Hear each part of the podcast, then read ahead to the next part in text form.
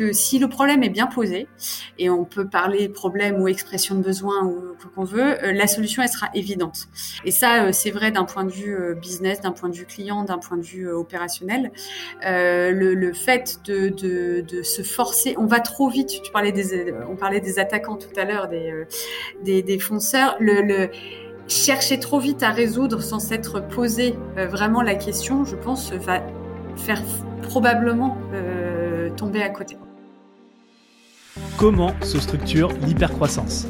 Je suis Romain Collignon, entrepreneur et fondateur du Network 78, un réseau d'entrepreneurs remarquables dans le secteur de la tech et du web. Sur Structure, je vous propose de connecter avec ces dirigeants passionnés afin de mettre un coup de projecteur sur ce qui fait en interne les raisons de leur succès. Aujourd'hui, j'ai l'immense privilège de recevoir Anne-Fleur Sarro, directrice générale de MyBestPro, qui est le leader de la mise en relation digitale entre particuliers et professionnels. Alors MyBestPro, en quelques chiffres, ce sont 50 millions de chiffres d'affaires annuels, plusieurs verticales adressées et 120 collaborateurs dans 9 pays en Europe. Alors si je suis aussi enthousiaste à l'idée d'interviewer Anne Fleur, c'est qu'elle est la femme de l'ombre, euh, pour reprendre ces mots de My très centrée sur les opérations internes, c'est elle qui a la responsabilité de faire tourner la boutique, et ça sur structure, on aime ça. Euh, et avant de démarrer, un grand merci à Alexandre Bonetti, CEO de Simple et Beau, euh, que vous pouvez retrouver sur l'épisode 27, qui nous a mis en relation. Anne Fleur, merci d'être avec nous aujourd'hui. Comment tu vas? Je vais très bien, merci. Merci de m'accueillir. Eh ben, un grand plaisir euh, d'avance parce que je sais qu'on va avoir des, sujets euh, hyper croustillants à discuter. Et ce que j'aimerais faire pour, euh, pour démarrer, c'est qu'on parle un petit peu de toi et un petit peu aussi de My Best Pro. Est-ce que tu peux nous raconter comment cette histoire, comment cette aventure a démarré pour toi? Oui, tout à fait. J'étais à, l'école, je cherchais une, année de césure et, j'ai trouvé mon, mon, stage dans le dans le conseil. Et euh, mon premier employeur euh, enfin mon premier client euh, pour ce, ce, cette mission dans le conseil euh, devait c'était une mission de trois mois. Euh, ça s'appelait Wengo. C'était une filiale de de neuf CGTL qui souhaitait enfin qui se lançait sur une activité Skype like donc de téléphonie euh, sur Internet. Et, euh, et donc ça, c'était il y a 17 ans. Euh, la première mission s'est chaînée, puis qui s'est chaînée encore, comme on dit dans le conseil. Donc j'ai passé mon année de césure en mission chez Wengo. Et à l'heure de retourner sur les bancs de l'école, euh, un des fondateurs m'a dit que nos chemins se recroiseraient et je lui ai suggéré que nos chemins devaient euh, se poursuivre maintenant, à ce moment-là. Ah, euh, il avait utilisé l'image d'un train qui passe quand il était euh, monté dans son association et euh, j'ai repris son image du train qui passe. J'ai dit que j'allais monter tout de suite dans le train parce que je voyais pas comment il pouvait me promettre un job de sortie d'école avec bah, toute la dynamique et l'inconnu qu'on peut connaître euh, dans, dans une entreprise comme ça. Et, euh, et ben voilà, 17 ans plus tard, euh, j'y suis encore. Euh, je suis restée dans le train. il a eu plusieurs vitesses, plusieurs, plusieurs destinations, plusieurs arrêts. et depuis, en fait, on a racheté l'entreprise il y a trois ans au groupe Vivendi. Il y a eu un certain nombre d'étapes. on l'a racheté donc on ensemble avec les, les, fondateurs qui restaient là, donc Alain Olivier. et je suis devenue directrice générale au passage. Tu nous as fait 17 ans en un passage éclair. moi, je vais prendre le. tu nous proposes un voyage, je vais prendre le temps de, ralentir un peu sur ce voyage parce que quand tu dis, euh, tu étais, en école, euh, donc tu n'as pas fini ton école et tu as directement euh, bossé chez, chez Wengo ou, ou ça s'est fait un petit peu. Ah, euh, mais je, oh, mes, mes, parents n'ont pas transpiré au passage, c'est-à-dire que j'ai quand même été diplômée. J'ai euh, j'ai pris, on a signé à l'époque un, un, CDD à mi-temps, donc j'ai travaillé le soir et le week-end, hein, parce que concrètement, euh, je pouvais pas faire ce que je voulais avec les cours, même si j'ai essayé d'aménager mon emploi du temps. Euh, donc, euh, donc oui, j'ai poursuivi l'aventure à ce moment-là, avec, euh, j'ai négocié mon, mon, salaire de sortie d'école, j'étais pas encore diplômée, mais j'ai été au bout de mon diplôme quand même. Ok, ça marche. Déjà une, une bonne euh, négociatrice. Hein. Ils se sont dit c'est bon, c'est un, bon, un bon profil. Euh, alors tu, tu, parles de Wengo. Euh, Aujourd'hui, euh, tu, tu, diriges My Best Pro. Quelle est, quelle est le, le, la relation entre les, entre les deux boîtes? Euh, bah, MyBest Pro euh, est le, le, le, nouveau nom, enfin nouveau de, de, de 12, 12, 13 ans, de, euh, de Wengo au sens société. Et Wengo est une mmh. des marques, euh, comme tu, tu parlais de, de vertical tout à l'heure. En fait, on a, au fil du temps et de notre diversification, on a décidé d'adresser différents marchés, différentes verticales, avec une marque différente adaptée à chaque marché. On s'est rendu compte que la logique de place de marché avait ses limites pour euh, ce qu'on avait à faire. Donc on a euh, euh, on a eu plusieurs marques. On a gardé la marque Wengo sur la partie de, de consultation à distance dans le bien-être. On a eu d'autres marques et on a du coup au niveau de la société rebaptisé la société en My Best Pro, ce qui était plus fidèle à, à, l'intention à ce moment-là, à notre mission et notre vision à ce moment-là. Donc aujourd'hui la société s'appelle My Best Pro. Les salariés sont des salariés de My Best Pro pour la plupart. Et mais la marque connue du public, enfin une des marques connues du public est toujours. Euh, D'accord. Ok, euh, très clair. Est-ce que euh, dans, dans, ton évolution, donc tu, tu partageais à 17 années, ton rôle, tes responsabilités ont, évolué, j'imagine. Est-ce que tu as des, des, grandes étapes, toi, dans, dans ton parcours que tu pourrais nous partager? Oui, alors c'est c'est marrant que tu dises oui, ça a évolué. Après, euh, j'ai j'ai l'impression que ça fait, euh, quasiment 15 ans que je fais la même chose. Euh, et ça s'appelle, ça s'appelle, Scrum Master, tu sais, dans le les métiers la méthode, agile. Donc mon mon périmètre de Scrum Mastering n'est pas le même, donc j'adapte forcément, les les les méthodes, mais globalement, ça fait des années qu'on m'appelle chef d'orchestre, avec, l'idée donc on pourrait se dire, d'avoir une partition à jouer et que mon mon, enjeu soit de faire, euh, de faire euh, travailler euh, les instruments pour l'harmonie qu'on doit avoir à la fin. Donc en gros, j'ai été d'abord sur des métiers, alors ça, ça, a été très rebaptisé depuis il y a 15 ans, ces mots-là n'existaient pas, mais je vais les utiliser quand même. Euh, donc euh, on appelait ça chef de projet, chef de produit, on dirait product owner aujourd'hui. Donc j'étais j'étais en interface entre le business, le client et les métiers techniques pour pour faire faire émerger nos, notre produit, nos fonctionnalités, avec euh, beaucoup de, de produits euh, à travailler tant en interne qu'en externe, en fait, euh, à la fois, enfin beaucoup d'applicatifs à travailler. Mmh. Euh, avec ce rôle-là, du coup, j'ai beaucoup je pense, compris euh, des métiers, euh, des métiers qui sont impliqués dans le fonctionnement de l'entreprise. Et j'ai évolué vers des métiers de direction des opérations, donc euh, pas que sur le produit qu'on va proposer au client final ou à l'utilisateur interne, mais sur la structuration des process qui accompagne l'utilisation euh, et le développement de, de, ces produits. Et, Comment ça s'est fait ça? Je suis, assez curieux parce que ça, ça, peut sembler naturel pour, pour certains de passer justement de on va dire chef de projet, chef produit à, à la direction des opérations. Euh, Qu'est-ce qui a fait que tu as pu évoluer dans, dans, dans ce poste-là et dans ces responsabilités? Euh, bonne question. Je je je saurais pas te dire parce qu'à l'époque moi je je, je n'avais pas tous les sous-titres. Hein. J'ai vécu tout ça en étant euh, en étant embarqué hein, dans le dans le train ou dans, le, navire. euh, tout à fait. Euh, donc euh, comment la décision s'est prise? Ce que je te dirais aujourd'hui, c'est tel que je je réécris, je j'explique l'histoire, mais parce que moi aujourd'hui je conduis comme ça. Euh, toute une partie de l'enjeu dans notre organisation, c'est pas euh, c'est pas une, organisation qui est écrite sur le papier, qui est tu sais euh, très organigramme, très pyramidal, avec en fait des rôles qui préexistent dans la structure. on est beaucoup plus dans un quelque chose que je décrirais comme dynamique, qui va être dans, la résolution du triptyque entre entre le, les, les savoir-faire que, que, que, enfin les compétences des, des gens, euh, les envies euh, des gens et euh, l'enjeu, le projet, le client, l'entreprise. Et donc le, le tu as une, une espèce de, de mouvement permanent dans l'organisme vivant qu'est l'entreprise, de la résolution de cette équation. Pardon, euh, je suis un peu ingénieur dans les termes, mais des maths, des maths aussi. T'en as fait beaucoup, hein, c'est ça? Oui, j'ai fait pas mal de maths. mais mais donc je je je ne sais pas trop, trop, comment dire entre ce qu'était le besoin de l'entreprise à ce moment-là de structurer des process parce qu'on grossissait, euh, ce qui était un naturel pour moi euh, parce que euh, dans les interactions que je pouvais avoir avec les fondateurs et avec les métiers, on voyait que mon esprit euh, résonnait au sens euh, et et caisse de résonance et, et raisonnement euh, avec les problématiques qu'ils qui rencontraient.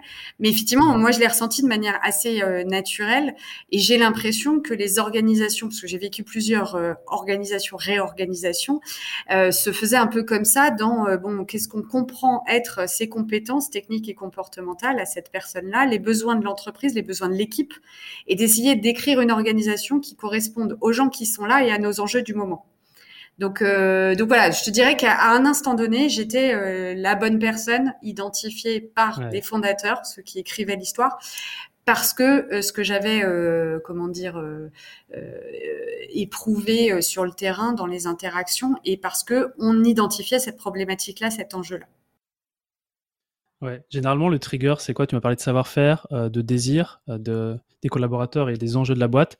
Est-ce qu'il y a sur ce triptyque-là un, déclencheur plus qu'un autre euh, Alors, à l'époque où c'était les fondateurs dont je te parle qui prenaient des décisions, je pense que le déclencheur, c'était une espèce de tension latente de ça ne fonctionne plus, la boîte ne fait pas ce qu'on veut. Tu vois, le sentiment que euh, il faut changer quelque chose dans, dans, dans le, le, fonctionnement des process entre la salle... Euh, je vais comparer à un navire euh, plus qu'à un train, mais il y a la salle des machines. On va faire tous les moyens de transport. On va faire tous les moyens de transport. Euh, mais donc, euh, le sentiment que le navire n'avance pas comme on veut, euh, mais sans, sans avoir défini le, le ce qu'on veut forcément, juste on veut une direction, on veut une vitesse et ça ne correspond pas. Donc, on va déstructurer, restructurer l'organisation. Ça, j'ai l'impression, mais comme je te dis, moi, je les ai aussi subis un peu euh, à cette époque-là, ces réorganisations. Donc, euh, je les décryptais comme ça. Euh, Aujourd'hui, moi, je suis très dans, et c'est pas bien ou mal, hein, mais je te dirais que c'est beaucoup plus itératif et c'est beaucoup plus en continu euh, parce que euh, bah, c'est mon, mon, job, enfin c'est ma cam en fait, donc je dirige cette entreprise comme ça, de me questionner en permanence euh, sur cet enjeu-là. Et donc c'est moins déclencheur. Enfin, tu parles de trigger. Moi, j'entends un déclencheur, euh, tu vois, euh, avec quelque chose. J'ai l'impression de le faire en continu. Après, probablement, j'ai des personnes dans l'organisation qui le vivent plus de manière, euh, pareille, un peu plus abrupte parce qu'ils n'ont pas vu venir le, le changement. Mais j'ai pas. je... oui, voilà. Je, je, je, je me souviens que tous les tous les deux trois ans, on avait une réunion avec un réorganigramme. ça aujourd'hui euh, je dirais, si on fait la photo d'il y a trois ans, la photo d'aujourd'hui, on ne fonctionne pas de la même manière. Mais ce n'est pas passé par une étape de réflexion en, chambre et de présentation à l'ensemble de l'entreprise. Euh, ça s'est fait plus de proche en proche euh, et avec les équipes. ce qui n'est pas forcément plus facile ou mieux, hein, mais c'est différent. 17 ans, un démarrage, 17 ans, si me calcule son nom, ça fait quoi 2005. Hmm. exact. Euh, 0 à 50 millions de, de CA annuels. Euh, si tu jettes un œil en arrière, quels ont été pour toi les grands événements ou les événements un peu marquants qui ont structuré la croissance? Est-ce qu'il y a eu des, euh, justement des... Tu me disais tous les 2-3 ans, il y avait une réorganisation, mais est-ce que tu as pu voir un petit peu des patterns ou des choses qui, euh, qui avec le recul, ont émergé? Euh, alors, bah, il y, a deux axes vraiment dans la, la logique, comme tu l'entends depuis, depuis tout à l'heure. Moi, je suis très, très dans l'organisation, les hommes. euh, Si je réfléchis d'un point de vue de l'histoire plus euh, côté euh, business, mais ça, ça, enfin, ça résonne aussi avec euh, l'organisation et, les hommes. Euh, donc au départ, comme je disais, on était un projet Skype-like qui voulait se positionner un peu. tu, je, bon, ça parlera pas aux plus jeunes, mais c'était un peu la bataille à Internet Explorer Firefox. Ben, on, voulait faire un peu la même chose avec euh, Wengo, euh, le modèle open source de Skype. Euh, et c'était une filiale de 9CGTEL qui investissait, donc Jacques Vera, qui investissait dans le, projet, j'imagine, pour, pour encourager, enfin pour défricher un peu le, sujet de la voix sur IP. En fait, la mutation s'est faite assez vite, enfin la mutation du marché télécom, encore une fois, je ne maîtrise pas tout ce que je raconte, hein, mais le, le, donc le, le Skype, c'était international, beaucoup, beaucoup d'utilisateurs, une belle valorisation. Euh, Wengo, marché français, les télécoms euh, inclus dans les box. Euh, très vite. Donc, euh, si tu as Internet, tu as, la téléphonie illimitée, mm. euh, donc pas de sujet. Qu'est-ce qu'on peut faire? Bam, pivot. Avec cette techno-là, on lance un eBay des services. On utilise la plateforme télécom pour proposer une solution de... de donc, c'est pas te mettre en relation avec n'importe qui de ton carnet d'adresse, c'est te mettre en relation avec quelqu'un qui a quelque chose à te vendre, comme eBay dit qu'il y avait un produit à vendre. Donc ça, c'est une première étape structurante À ce moment-là, ça fait zéro chiffre d'affaires, zéro, zéro, zéro. Un jour, euh, on fait un co-brand avec au féminin alors pardon si je respecte pas pile euh, la chronologie de l'histoire, mais je pense que c'est à peu près à ce moment-là euh, que c'est ouvert une étape. En fait, il y a eu deux, On a rencontré une astrologue, tu te pars, euh, qui nous a amené son réseau de, voyants et d'astrologues, et on a rencontré mmh. au féminin qui a, a, vu la lumière. en se disant, on va pouvoir proposer un service en co-brand sur au féminin rubrique horoscope, rubrique la plus, enfin très vue. Donc comment on monétiserait cette rubrique avec euh, notre service, sachant qu'on avait au passage euh, recruté des voyants, parce que tu imagines qu'on a monté une plateforme sans savoir ce qu'était euh, la voyance. Hein. Donc, à l'époque, le marché est déjà mûr, mais il faut l'ubériser, comme on a dit plus tard. Donc, les premières consultations, les premiers euros de chiffre d'affaires qui se sont faits notamment avec ce co-brand, et derrière, du coup, toute une stratégie de, développement business avec des co-brands. Donc, ça, deuxième grosse étape. Est-ce qu'on peut faire un, petit, un, petit point de focus sur justement le co-branding?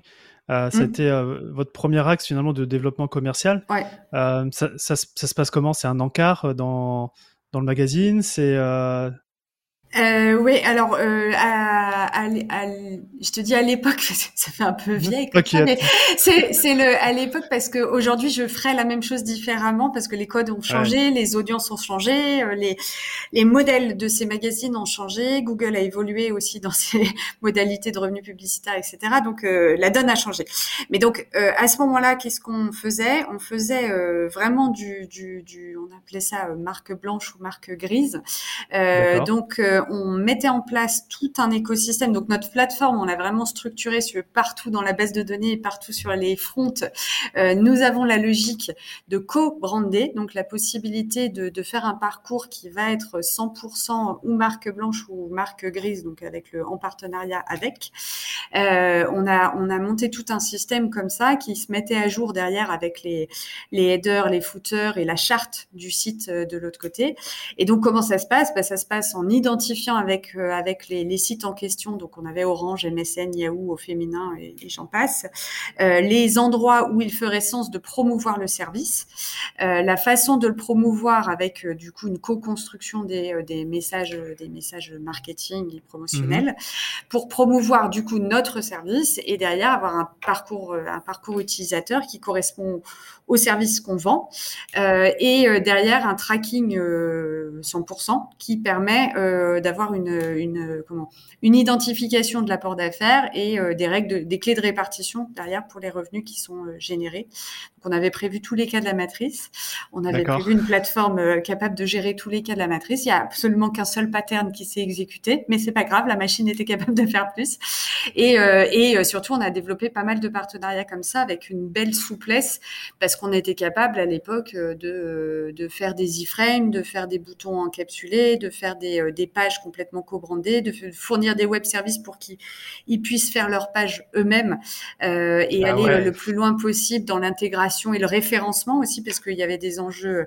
Aujourd'hui, il y a plein de techniques pour faire le référencement naturel. À l'époque, il fallait être être très hein. attentif, voilà, pour pour pour que ça soit que ça valorise le trafic du site en question, que ça soit pas identifié comme du duplicate ou etc. Encore une fois, tout hmm. ça, ça s'est beaucoup structuré, comme tu dis, mais euh, c'était euh, c'était plus en reverse engineering euh, à, à, ce moment-là.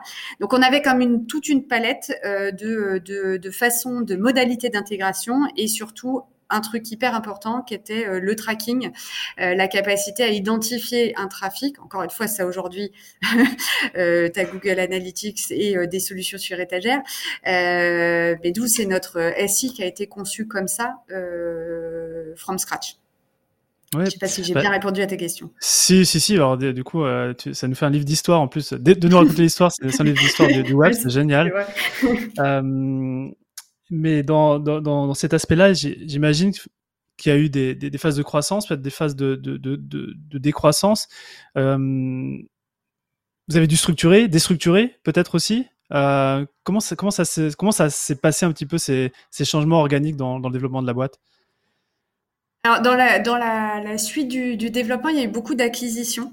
Euh, de, de, des externes. Donc, c'est-à-dire qu'une fois qu'on a commencé à trouver notre modèle, qu'on a essayé, on a essayé de faire euh, nous-mêmes plusieurs verticales, etc. En fait, on s'est dit qu'il y a un petit accélérateur d'aller chercher des, euh, des, des, actifs du marché qui viendraient euh, soutenir notre stratégie de développement. Donc, soit pour encourager la croissance de verticales qu'on avait déjà. Donc, on a acheté, par exemple, une marque forte en astro qui s'appelait Astro Center, ou alors pour diversifier euh, notre ça, quoi le trafic essentiellement, c'est ça? Bah justement, on a eu les, deux, c'est-à-dire qu'on a eu soit la stratégie de se dire on va acheter du trafic, donc euh, ça a été le cas sur AstroCenter, sur Jury Travail, euh, des, des trafics assez forts que l'on pouvait monétiser avec notre place de marché existante de consultation à distance, donc les conseils de voyants ou les conseils d'avocats par exemple, euh, et d'autres euh, acquisitions, donc de Habitat Presto, Bordas, rendez-vous médicaux, qui sont faits là pour se dire c'est quoi ce qu'on sait faire? Bah, on sait, comme tu le disais, apporter du, du trafic à des professionnels par les, les les, clés du web. Euh, mais peut-être que le modèle économique de la consultation à distance et de la commission sur cette consultation n'est pas le bon sur certaines verticales. Donc, y a-t-il d'autres verticales sur lesquelles on pourrait utiliser ce savoir-faire d'apporter du trafic à des professionnels?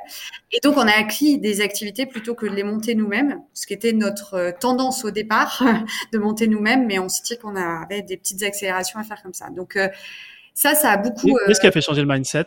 Alors, j'imagine que c'est peut-être au niveau des, des fondateurs ou c'est l'histoire de, du temps de...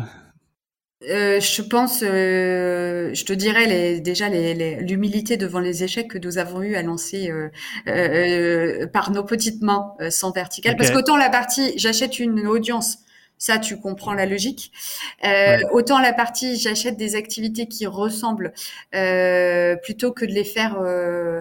Je, ah non, je te dirais que les, les fondateurs, tu sais, dans mon rapport de stage, j'avais fait un, une étude MBTI et ils, j'avais trouvé que leur force incroyable et encore une fois, à l'époque, c'est pas comme ça que tu construisais une association. Hein, tu faisais une l'entrepreneuriat, c'était pour fuir le monde des grandes entreprises. C'était pas comme aujourd'hui. Aujourd'hui, il y a, je pense, qu'il y a des bouquins pour choisir ton associé. Euh, là, eux, ils se sont choisis sans se choisir, enfin, se sont choisis en rejet de, voilà, un peu, non, mais dans le sens, ce qui les réunissait, c'était l'envie de faire quelque chose à côté plutôt que de rejoindre un grand groupe, ce qui était leur carrière euh, normale écrite. Mais euh, ils se sont choisis euh, assez bien parce que leur profil disait une grande complémentarité. Enfin, tu le voyais dans le décryptage MBTI. Et donc, je te dirais que ce qui a dû se passer, si j'avais été une petite souris à ce moment-là, ce qui a dû se passer dans leur, c'est des ingénieurs qui réfléchissent à développer leur business et qui explorent toutes les voies et qui vont tenter toutes les voies en, en réfléchissant euh, avec une matrice SWOT, tu vois, du, de, de, mm. leur, de leur euh, actifs, de leurs compétences et des opportunités euh, marché. Donc c'est pour ça qu'ils ont un petit peu tout fait entre guillemets, ce qui était possible de faire et avec plus ou moins de, de succès ou d'échecs. Mais ce qui est sûr, c'est qu'ils ont exploré chacune des voies qu'ils identifiaient à partir de bah, qu'est-ce qu'on sait faire en fait et qu'est-ce qu'on pourrait, comment on pourrait le valoriser. Tu m'as parlé d'MBTI et c'est souvent une, question que je peux poser euh, euh, sur le podcast et où j'ai très peu de réponses positives, à savoir est-ce que vous utilisez des tests, euh, que ce soit euh, psychologiques ou des forces de, des collaborateurs. Toi, c'est quelque chose que tu utilises aussi dans, dans ton approche managériale? Moi, beaucoup. Ouais. Il y en a d'autres que tu utilises? Non, enfin, c'est pas MBTI, c'est le, le. Enfin, il y en a, tout se ressemble, hein, mais c'est le, tu sais, le, le, le, camembert disque, là. il y a plusieurs, plusieurs méthodes. le, moi, ça a été une révélation, en fait, cet outil-là. je l'ai découvert, enfin, c'est ce type d'outil-là, encore une fois, il y en a plusieurs, mais ça revient à peu près à chaque fois au même. le, c'est un outil qui a été amené par une, une collègue dans notre CODIR, déjà ça a révolutionné notre quotidien. Euh, dans notre compréhension des couleurs autour de la table et de tout ce qui était les dysfonctionnements de la communication et qui explique beaucoup des dysfonctionnements de l'équipe.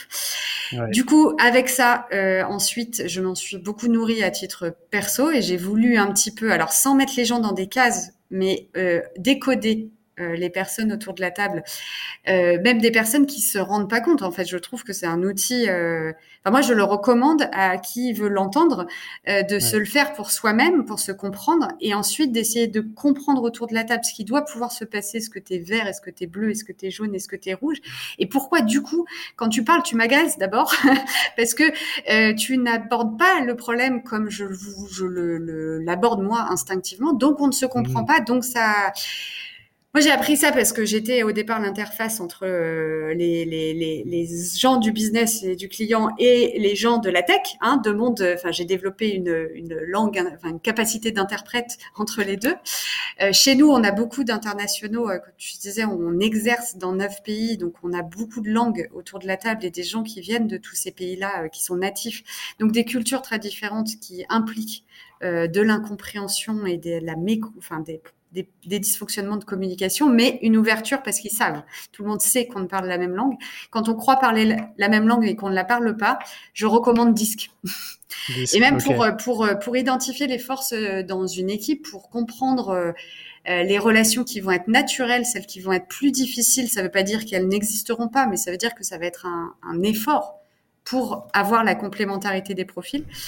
Euh, ouais, bah, j'adore et je, je, je systématise au plus, au au plus, encore une fois, c'est pas, ça remplace pas euh, la rencontre. Après, chacun est unique, il n'y a pas que quatre cases hein, dans le camembert, mais ça donne des clés de lecture et donc des accélérateurs dans la, pour, pour la mise en place de l'intelligence collective. Hmm. Toi, tu es bleu? Non T'es quoi? Oui. Je, pense que la plupart des gens qui écoutent le euh, podcast sont bleus. je suis bleu avec, euh, et avec beaucoup de ressentis et peu d'échanges. Ok, bon, je crois qu'on est sur la longueur d'onde. Euh, nous, on utilise deux, autres tests, je sais pas si tu les connais, euh, un qui s'appelle le Colby, K-O-L-B-E, et qui va aller euh, voir un petit peu les, les, comportements instinctifs de mise en action, à savoir est-ce que mm. quelqu'un, par exemple, a besoin de rassembler toutes les infos avant de commencer, mm. ou est-ce que c'est quelqu'un, un quick start qui démarre direct et en, et en avançant mm. va, va trouver les solutions.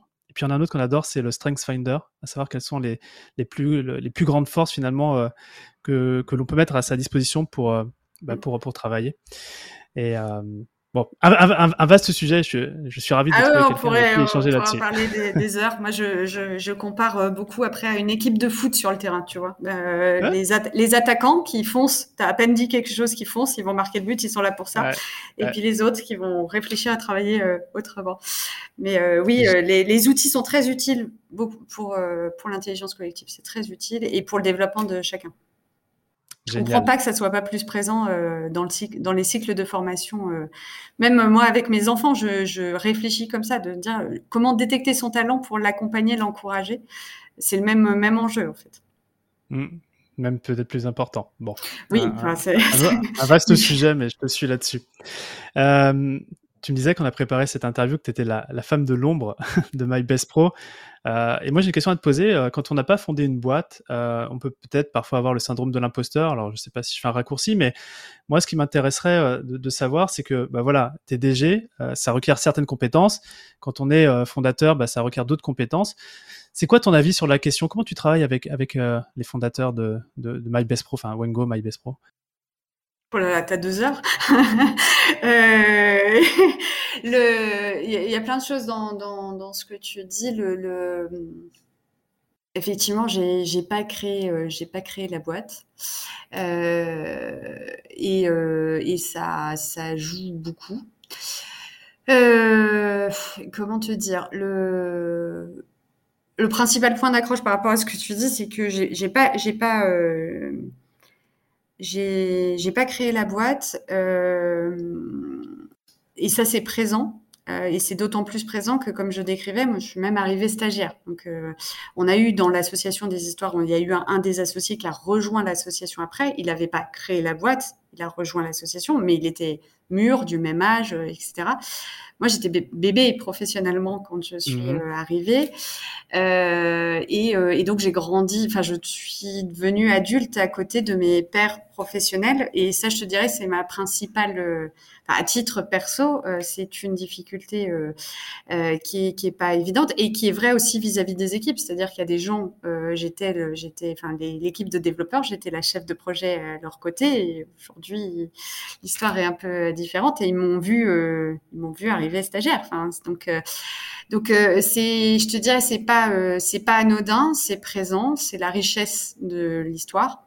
Je pense que c'est autant un poids que, que une que, de la magie. J'imagine que c'est comme euh, travailler euh, dans une entreprise familiale quand on quand on a l'héritage, quand on a, euh, on travaille avec justement, ses oncles, ses tantes, etc. J'imagine c'est comparable. Euh, le, donc c'est, je resterai la stagiaire dans leur regard à plein de moments. Euh, je le ressens comme ça, je le vis comme ça. Je pense que eux aussi, je pense que ce n'est pas que dans ma tête de petite fille qui ressurgit.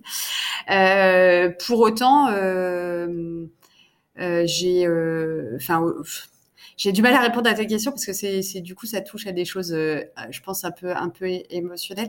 Moi, je te dirais qu'il faut déjà pas oublier le passé, je crois, parce que c'est là et que ça pourrait faire des dysfonctionnements ou des tensions si on l'occultait et qu'on faisait semblant que ça n'existait pas. Et mhm. ça, c'est quelque chose que je répète beaucoup euh, et je, je, j'y crois beaucoup, c'est-à-dire que euh, il faut accepter cette cet écart-là, cette différence qu'on ne pourra pas gommer avec des actions, qu'on ne pourra pas gommer avec euh, je ne sais quel artifice euh, administratif. Euh, la réalité, c'est que je n'ai jamais pris le risque d'entreprendre. Je n'ai jamais monté une boîte et vécu ces heures-là comme ils les ont vécues. Et ils auront toujours 15 ans d'expérience de plus que moi, leur maturité en plus, etc. Après, j'ai probablement, et c'est ce que, je réponds à, à la petite fille, je vais, l'adulte va, va lui parler et lui dire oui, mais tu as quand même des ingrédients, tu es quand même mûr aujourd'hui. euh, je suis une, euh, pardon de dire comme ça, mais je suis une fille au milieu de fondateurs hommes, ça a probablement été un ingrédient. Euh, le fait que j'ai été très, euh, très dans cette posture basse, euh, opérationnelle, etc., fait que j'ai énormément absorbé, je me suis énormément nourrie, mais euh, de tout ce que j'ai vécu d'éveil d'éducation, d'apprentissage, de, ce que j'ai observé avec plus ou moins d'esprit critique, plus ou moins de maturité, qui m'ont nourri. Et ensuite, à partir de là, j'ai probablement ajouté mon ingrédient, ma spécificité. Euh, mais effectivement, euh, bah, régulièrement, j'ai l'occasion et à chaque fois, ça fait un petit peu mal à petite fille et en même temps, euh, j'assume en tant que grande femme. Euh, il y a une histoire qui est particulière et je me pose la question, je me suis posé la question et ça fera peut-être bizarre à ceux qui écouteront, euh, de est-ce que ça serait pas plus simple aujourd'hui d'aller reprendre une boîte avec des gens qui ne me connaissent pas, qui ne, m'ont pas vu grandir, donc qui ne me voient mhm je vais oser dire le terme grande, en tout cas à ma maturité d'aujourd'hui, qui n'ont pas euh, le poids d'une histoire. Et à chaque fois que je me suis posé la question, j'ai décidé que non, je préférais la richesse de cette herbe-là, euh, même si effectivement il y a des jours où c'est euh, c'est pas évident, c'est c'est une complexité, enfin c'est voilà, c'est une certaine complexité, mais c'est une richesse et j'en suis je suis heureuse de vivre cette histoire-là et de la continuer comme ça. Merci pour ton partage. Merci pour ton partage.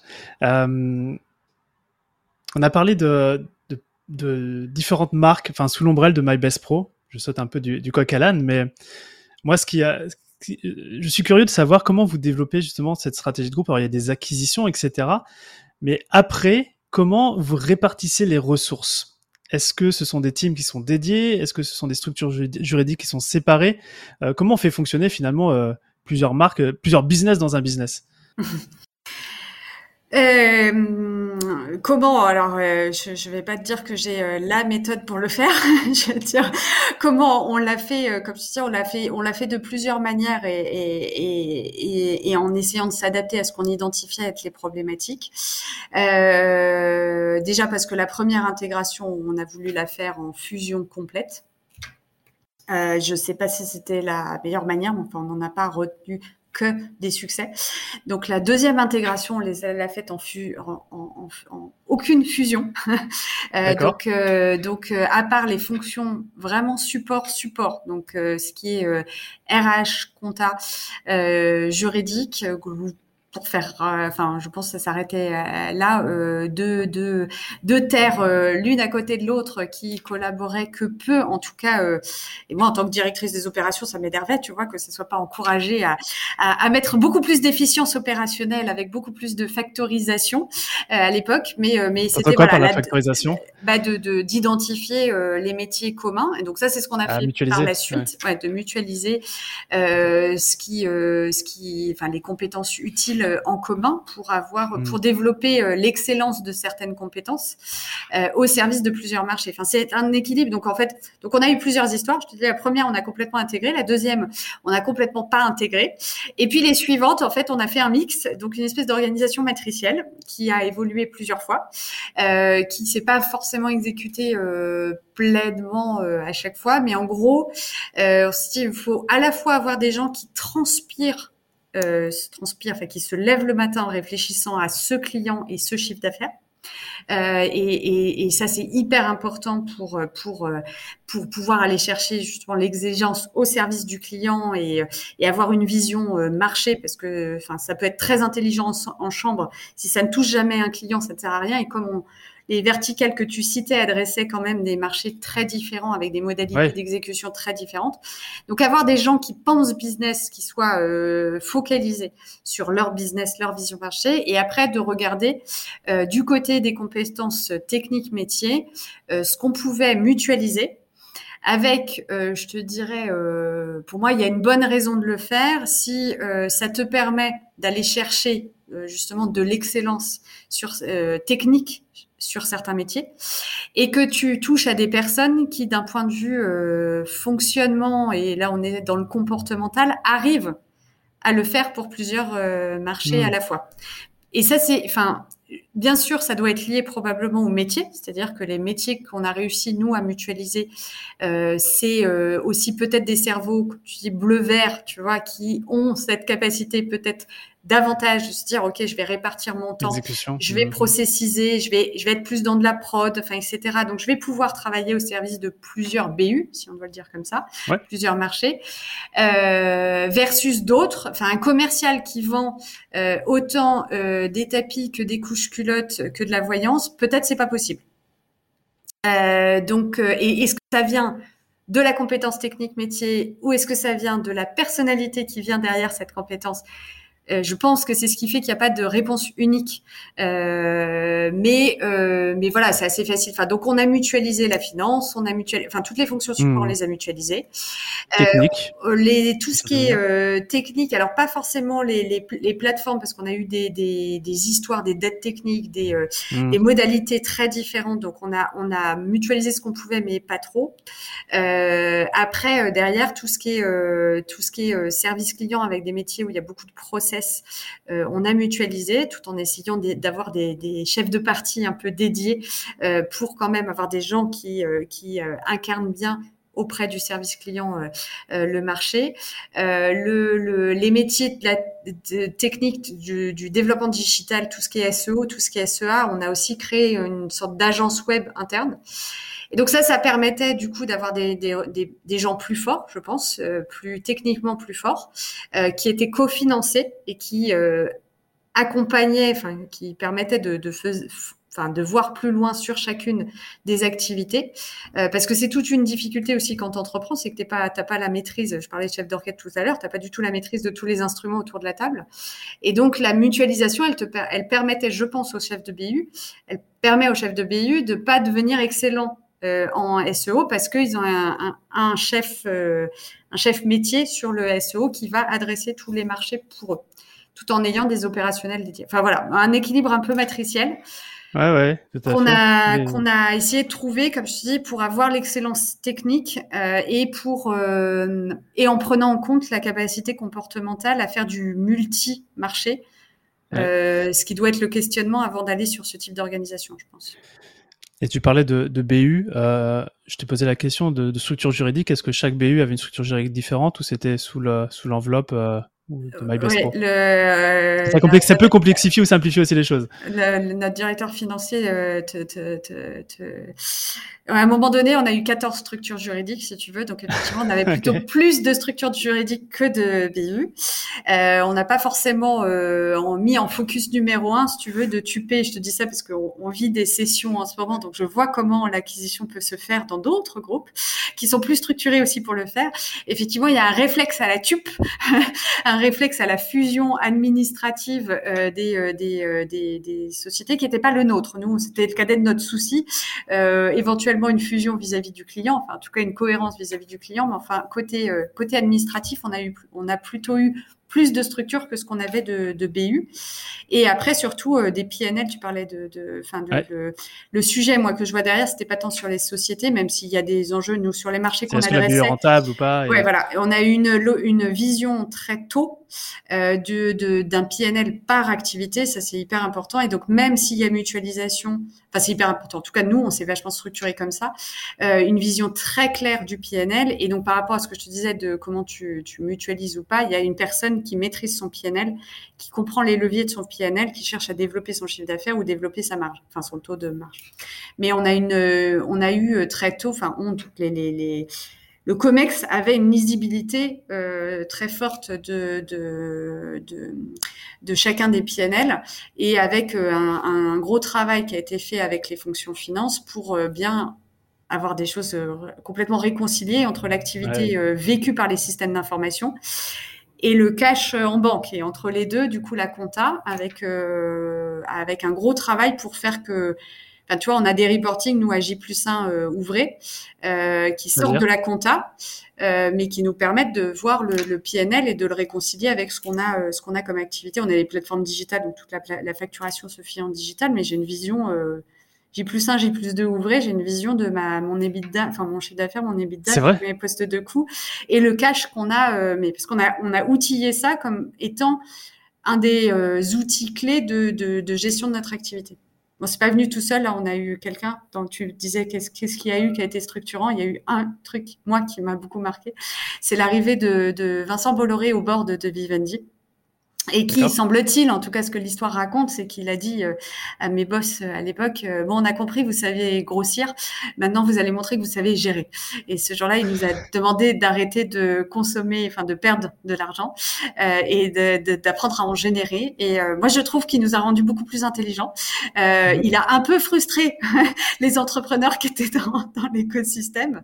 mais mais, mais c'est vrai que du coup, cette, cet enjeu de, de, de, de vision financière. Après, ça peut venir de, plein d'endroits. Un des, cofondateurs euh, était euh, très finance euh, aussi, mais en tout cas, une vision très, enfin, de bout en bout de la chaîne entre nos indicateurs opérationnels, nos systèmes d'information, la compta et le cash.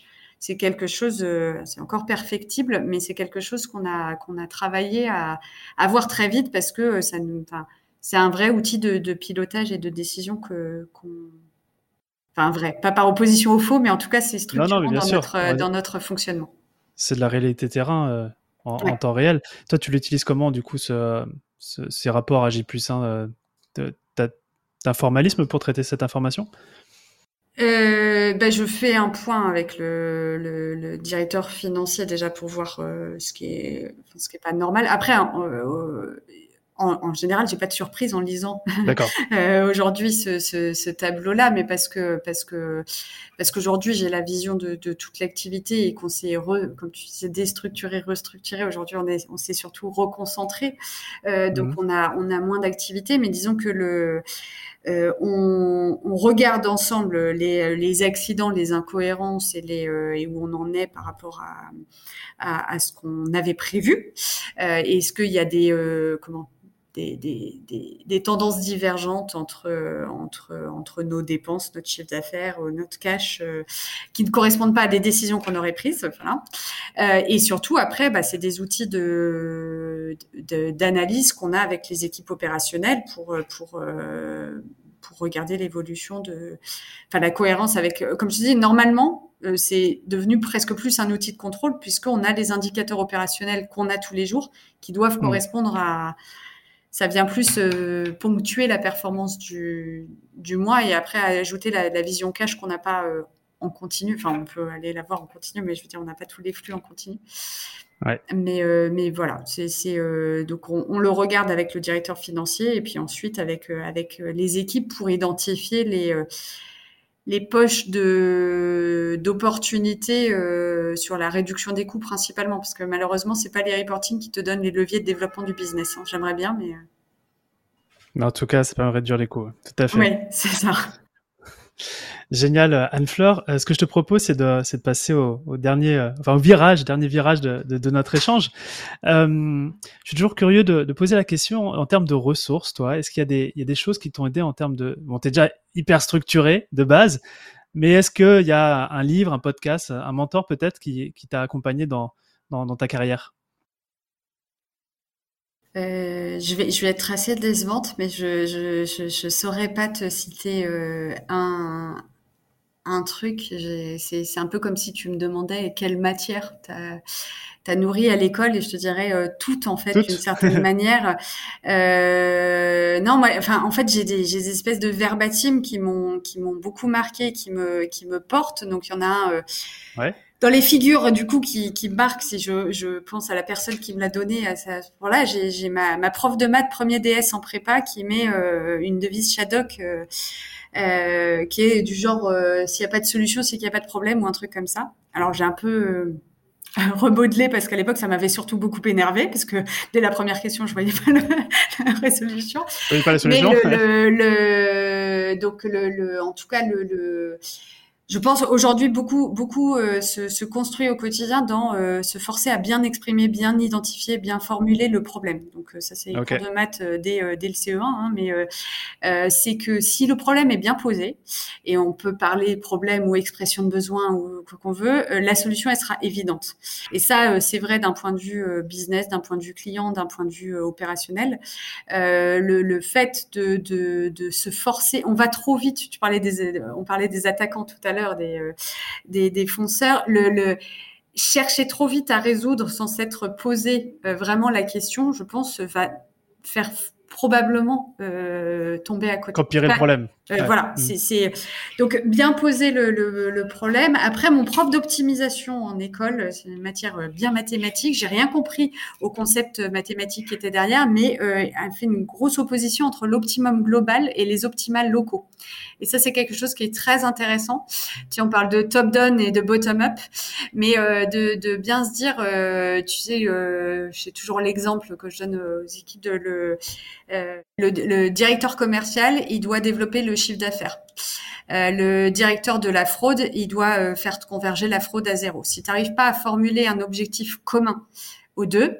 Ils peuvent chaque l'un ou l'autre toucher leur optimum local et toi au global avoir euh, pas du tout ce qu'il te faut parce que tu as un super chiffre d'affaires mais euh, que du que frauduleux ou euh, aucune fraude mais pas de chiffre d'affaires non plus. Donc d'arriver à exprimer et c'est un autre concept sur les injonctions paradoxales, d'arriver à trouver des, des, des phrases et des objectifs qui qui sont, euh, qui, sont euh, qui, convergent et qui adressent et ça rejoint la, la, la, partie problème quoi. C'est vraiment de chercher. Donc du coup la langue française est utile. La, la langue enfin le travail de la, précision dans la formulation c'est important. Euh, et après je me suis enfin en fait je me suis nourrie j'ai j'ai fait raisonner et j'ai raisonné ensuite de beaucoup de tout ce que j'ai vécu de tous les échanges. Et donc enfin en vrai mes figures modèles je suis une femme de l'intérieur hein, mm-hmm. donc les, les cinq fondateurs euh, je pourrais te, je pourrais parler des heures de ce que chacun m'a donné, euh, mais ils m'ont donné pendant des années, donc euh, ça prendrait des heures de dire chacun comment ils m'ont mentoré à leur manière. Et, et j'ai, il y a eu une époque, on n'a pas partagé, mais dans la structuration où ils ont été chercher des, des C-level à l'extérieur pour pour monter une équipe dirigeante. donc j'ai eu des collègues venant de l'extérieur, là où on était quelques-uns au CODIR venus de l'intérieur, et ces personnes-là m'ont aussi euh, beaucoup, euh, beaucoup euh, appris, nourri, enrichi, enfin comme la nourriture complémentaire que je n'avais pas avec les, cinq fondateurs. Donc ce sont eux mes mentors, je te dirais.